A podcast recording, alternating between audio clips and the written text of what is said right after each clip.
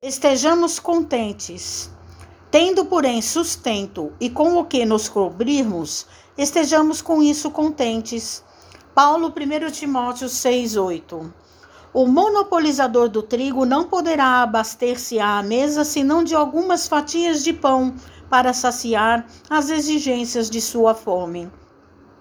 O proprietário da fábrica de tecidos não despenderá senão alguns metros de pano para a confecção de um costume destinado ao próprio uso.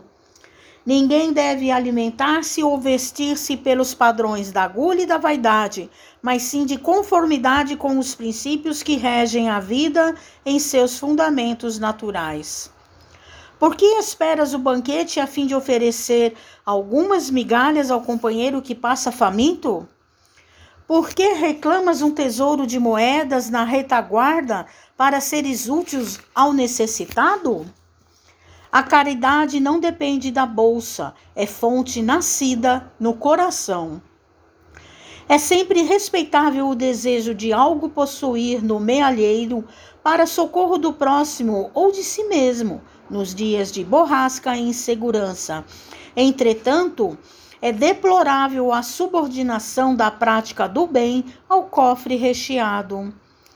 Descerra antes de tudo as portas da tua alma e deixa que o teu sentimento fulgure para todos à maneira de um astro cujos raios iluminem, balsamizem, alimentem e aqueçam. A chuva, derramando-se em gotas, fertiliza o solo e sustenta bilhões de vidas.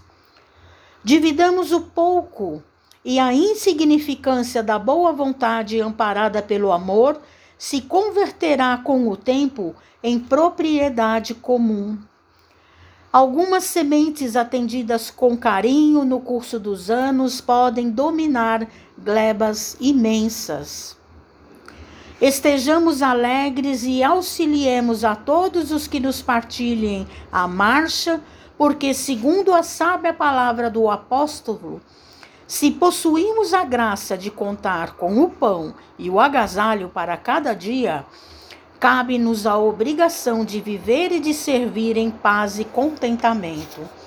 Mensagem de Emmanuel no livro Fonte Viva, Psicografia de Francisco Cândido Xavier.